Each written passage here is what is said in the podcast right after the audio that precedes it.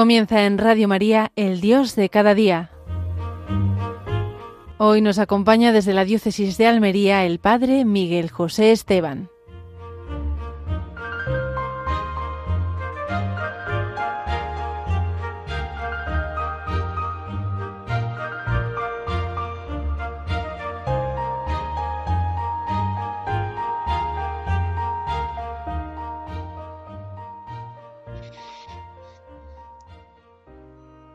Muy buenos días, queridos radio oyentes. Eh, feliz Pascua de Resurrección, Christos enviat.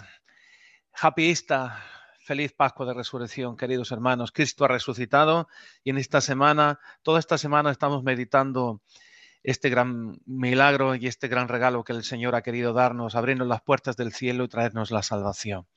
Pues como he dicho, vamos a comenzar en este día, en este lugar, en, eh, desde Aguadulce, desde la Casa de Espiritualidad, Reina y Señora, que tenemos un lugar maravilloso aquí enfrente de, del mar y que estamos teniendo casi un, tiempo ya de verano, que, quizás no es lo normal, nos haría falta y le pediríamos a la Virgen que, que haga que llueva un poquito, pues nuestros campos están necesitados para ello.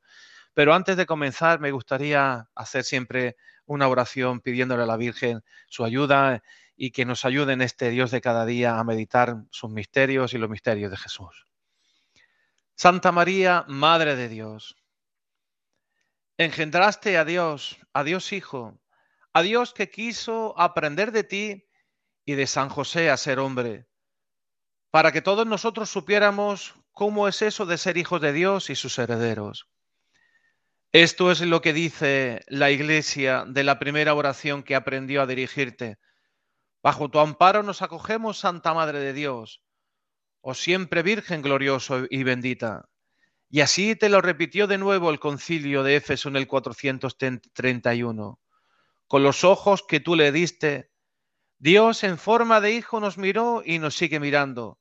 Con las manos que tú le diste, sanó a muchos y nos sigue bendiciendo. Con los pies que tú le diste, María, se cansó en los caminos de Palestina y un día aplastará al mundo, al mal, el mal del mundo, y con el corazón que tú le diste, lloró sobre Jerusalén, derramó su sangre y agua en la cruz y nos amó tiernamente para siempre.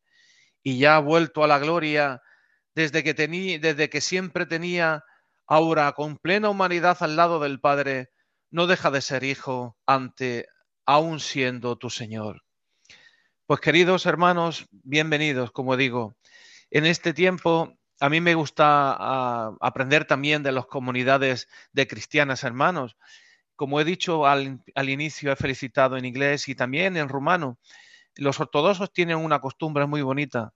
Cuando todo el tiempo de Pascua, entre ellos, a la hora de saludarse, en vez de decirse buenos días o buenas tardes, ellos se dicen Christos enviat, adebarat enviat, que significa Cristo vive, verdaderamente vive. Y este yo les invito a que sea nuestro saludo nuestro saludo de Pascua, que Cristo está vivo y es algo que tenemos que, alegrarnos especialmente al lado de la Virgen María.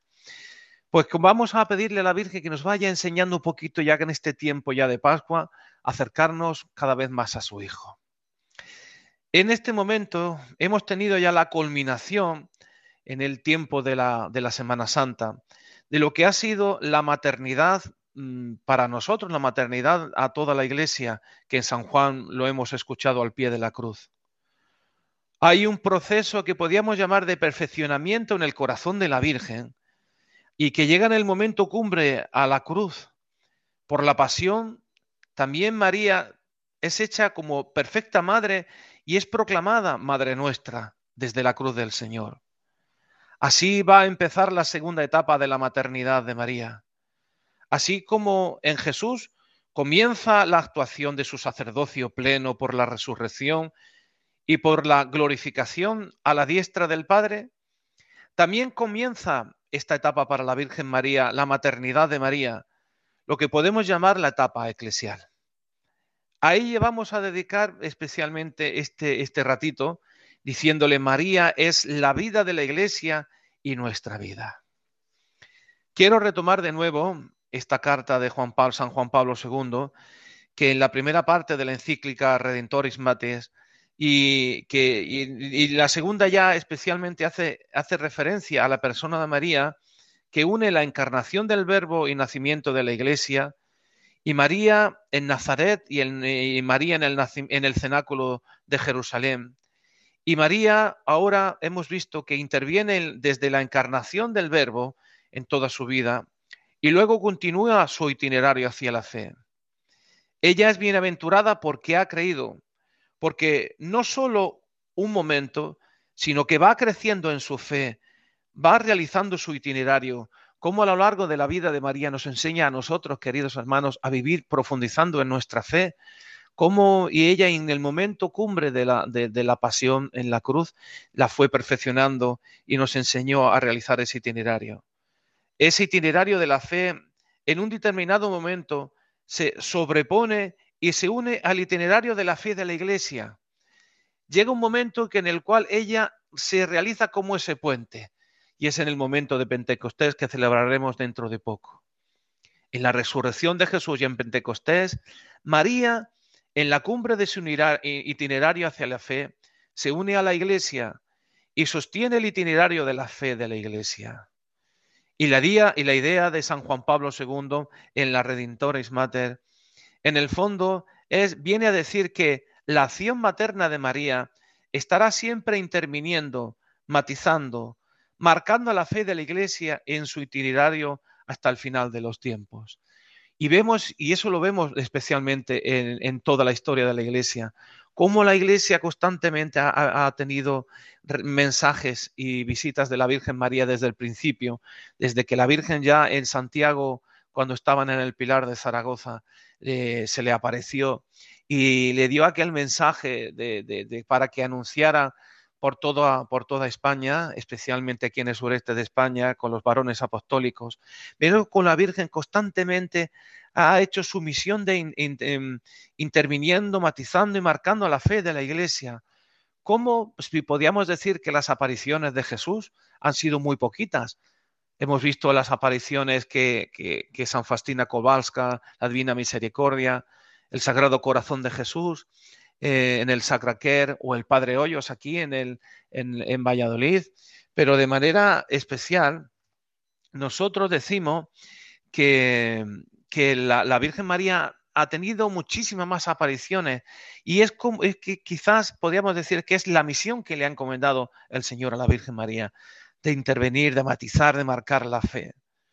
Por eso San Juan Pablo II se detiene en el cenáculo y en este momento de Pentecostés y en las consecuencias que derivan de ese momento, dice así, la que está presente en el misterio de Cristo como madre de la Anunciación a lo largo de la vida de Jesús, por voluntad de su Hijo y por obra del Espíritu Santo, se hace presente en el misterio de la Iglesia. Pues también en la Iglesia sigue siendo una presencia materna. La Madre de Cristo, como tal, tiene una presencia materna en la iglesia, como indican las palabras en la cruz. Mujer, ahí tienes a tu hijo. Como hemos meditado en esta, en esta Semana Santa ese momento. Qué gran regalo nos dio el Señor al pie de la cruz. Ahí tienes a tu hijo. Hijo, ahí tienes a tu madre. Pues vamos a fijarnos en ese momento histórico y luego veremos en esa acción. En el momento del cenáculo, la Iglesia ha comenzado una peregrinación de la fe, porque está constituida por los hombres que han creído en Cristo, han mirado a Jesús, han reconocido a Él como la revelación del Padre. Y han acogido al amor del Padre que les ofrece en la cruz de Cristo.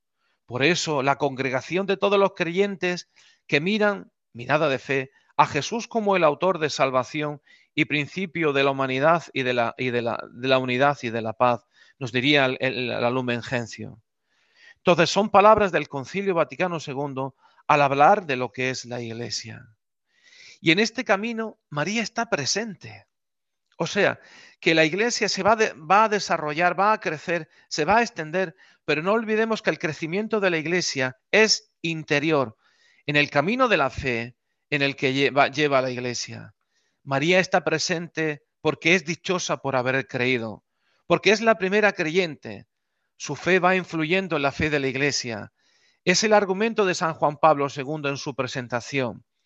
es la que avanza en la peregrinación de la fe, participando como ningún otro en el misterio de Cristo. Por eso María, que entró en la intimidad del misterio de Cristo, entra en la historia de la salvación y refleja en sí las grandes exigencias de la fe. En ella se ha realizado las grandes exigencias porque ella es modelo cumbre. Es el misterio supremo de la Iglesia, el más íntimo, y en ella se ha agudizado lo que es la revelación de Dios y lo que es la respuesta de la fe del hombre la respuesta de la fe del hombre lo vemos especialmente reflejado en la Virgen María y cómo nosotros tenemos que imitarla. Por eso la Virgen constantemente apoya a su iglesia, constantemente nos, sigue mandando ejemplos. Ahora que estamos preparando una peregrinación en Medjugorje, vemos cómo la Virgen nos sigue llamando. No es que el hecho de ir a Medjugorje o ir a Fátima o ir a Lourdes tenga que ser especialmente para ser cristiano, tienen que ir a todos lugares, pero en esos lugares, en esos lugares encontramos esa ayuda, ese modelo supremo de la iglesia para seguir a Jesucristo. Está junto a ella y no solo como una referencia exterior, como la de dirigir la mirada, sino como una presencia continuamente. Está alentando su, su actitud de fe, su actitud de vida interior. Pues queridos hermanos, entre todos los creyentes en María, es decir, entre todos los creyentes, María es como un espejo donde se reflejan todas las maravillas de Dios, como un espejo. Uno mira y María está como palpando las maravillas de Dios y eso le alienta. Entonces su fe se robustece gracias a ese itinerario de fe que tiene la Virgen María. En ese itinerario de la Virgen está sosteniendo la fe de la iglesia y está cerca, está ahí junto a ella. Por eso, queridos hermanos, la iglesia se hace plenamente consciente en estas maravillas de Dios el día de Pentecostés. Cuando quedaron los apóstoles llenos del Espíritu Santo y se pusieron a hablar en otras lenguas, desde este momento empieza la peregrinación de la iglesia, que ha reconocido las maravillas de Dios y las canta con la fuerza del Espíritu Santo. Y ahí está presente María, implorando el don del Espíritu Santo sobre la iglesia. Ahí es donde se sobrepone la fe de la iglesia a la fe de María. Es en este momento el puente que María vive vitalmente realizando ella ese itinerario de fe. Ahí es donde María actúa. Pues vamos a ver en este momento cómo María va actuando en medio de nuestro caminar, cómo en nuestra vida, en nuestro diario, no, no, no dejen de, acudir a, a, la Virgen María para que les ayude en su itinerario de la fe, porque ella así lo, ha, así lo ha querido su Hijo, que cumpla esa gran misión en medio de nosotros. María es como ese puente.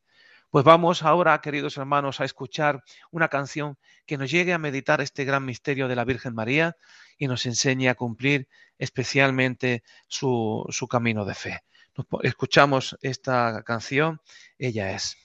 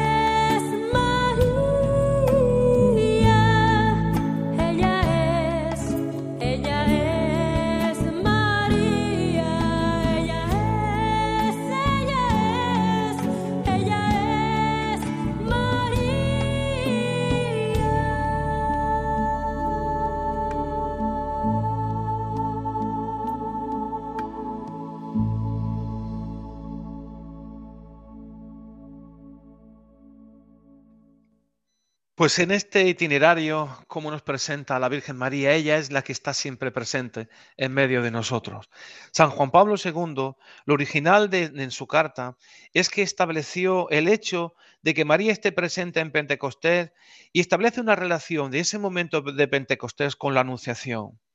En efecto, por la Anunciación, María, que ha recibido el Espíritu Santo, se ha convertido en la esposa fiel del Espíritu, acogiendo el Verbo y está y, prestando su homenaje de entrega total a esa palabra y abandonándose a ella por la obediencia de la fe. Esta es la respuesta de María, a quien está la esclava del Señor, lo vimos en la Anunciación. Pues ahora bien, este camino de fe es más largo el, que el de los que están allí en ese momento, el de Pentecostés. María llega ahí después de un itinerario más largo, por eso María les precede, marcha delante de ellos en el itinerario de la fe. El momento de Pentecostés ha sido preparado, pues además de la cruz, por el momento de la anunciación de Nazaret. Desde entonces les ha precedido. En la cruz estaba Juan, pero María venía desde mucho más atrás y en Pentecostés se ha preparado desde el comienzo, desde la anunciación. ¿Quiénes estaban en el cenáculo? En el celáculo estaban los que habían sido llamados por Jesús y habían sido constituidos apóstoles. Les había enviado al Señor, les había ya indicado que tenían que ir por toda la tierra para ser sus testigos. Habían recibido la misión de Cristo, que es la que entonces les congrega para, para que den testimonio. María no recibió esa misión apostólica, no está ahí por ese título, ella no se encuentra entre los que Jesús enviaba a predicar el Evangelio por todo el mundo, como en su momento lo hizo con los apóstoles, cuando les confirió esa misión. Entonces, ¿a título de qué estaba en ese momento la Virgen María allí? Cuando los apóstoles se preparan para recibir la venida del Espíritu de la verdad, en medio de ellos estaba María, dice el texto, perseverando en la oración como madre de Jesús. La madre de Jesús estaba con ellos y perseveraba en la oración. Ellos están en el título de apóstoles enviado por el mundo y María está como el título de madre de Jesús. Y al decir madre de Jesús tenemos que entender ya ahora Jesús crucificado y resucitado, el misterio de Jesús. Aquel grupo cuando habla y mira a Jesús lo ve como autor de la salvación y cuando habla de la madre de Jesús era consciente de que Jesús, el autor de la salvación, era hijo de María. Y ella, como madre, era desde el momento de la concepción, del nacimiento de Jesús, testigo singular de este misterio de Jesús. Ellos son portadores, testigos de Jesús, y está con ellos un testigo especial, especialísimo, único, de ese que es el autor de la salvación. Y María está rezando, orando con ellos, como testigo único y especial. Y aquí viene la observación más profunda de, de así. Y le dice, la iglesia desde el principio mira a María a través de Jesús. Mira a María a través de Jesús. Ve a María como la madre de Jesús. La considera madre del autor de la salvación. Por eso, al mismo tiempo, mira a Jesús a través de María. Por eso, mira a Jesús a través del testigo privilegiado, de María. Qué cosa más bonita, queridos hermanos. Qué imagen más bonita cuando estuve hace poquito en Polonia y como estuvimos viendo la ciudad de la milicia de la Inmaculada de Maximiliano Colme, eso fue lo que le promovió a, realizar a todo aquel, aquella, aquel movimiento. Porque la iglesia desde el principio mira a María a través de Jesús y mira a Jesús a través de María. Qué cosa más bonita. Pues yo les invitaría especialmente que lo hiciéramos en estos días. Vamos a contemplar a Cristo resucitado por María y a través de María contemplar a Jesús resucitado después de todo itinerario de la fe. Decía Maximiliano Colme, amar a Jesús con el corazón de la Virgen y amar a María con el corazón de Jesús. Qué cosa más bonita. Amar a Jesús con el corazón de la Virgen y amar a María con el corazón de Jesús. Pues que esto, queridos hermanos, nos enseñe a vivir en este Dios de cada día, en este tiempo de Pascua, en este tiempo en el cual pues, nosotros vivimos con Cristo resucitado, aquellas personas que estáis enfermas en los hospitales, estáis en vuestras casas, aprender esta oración tan bonita que hemos dicho, que hemos dicho de Maximiliano Colme. Amar a Jesús con el corazón de la Virgen y amar a María con el corazón de Jesús. Pues queridos hermanos, un saludo grande, especialmente a todas las personas que nos escuchan. Muchos radio oyentes me llaman y me mandan saludos, personas que están enfermas. Y también quisiera decirles agradecerle a la Virgen un gran milagro que ha hecho por intercesión de ella aquí en nuestra parroquia. Hemos rezado todos por una chiquita que estaba muy enferma, estaba muy malita, se llama María, y gracias a Dios la tenemos en medio de nosotros.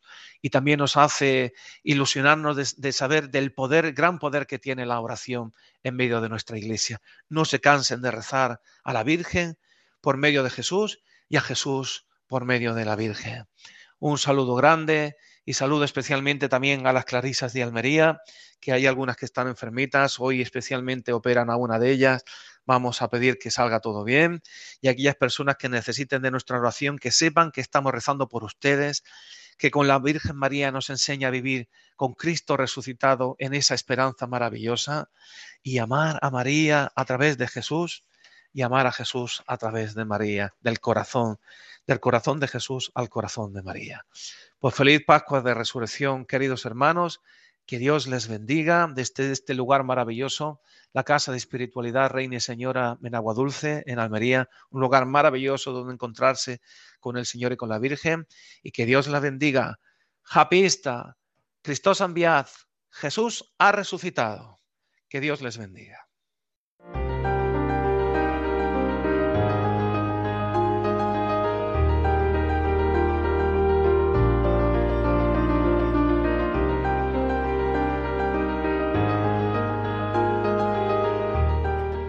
Finaliza en Radio María, el Dios de cada día. Hoy nos ha acompañado desde la diócesis de Almería el Padre Miguel José Esteban.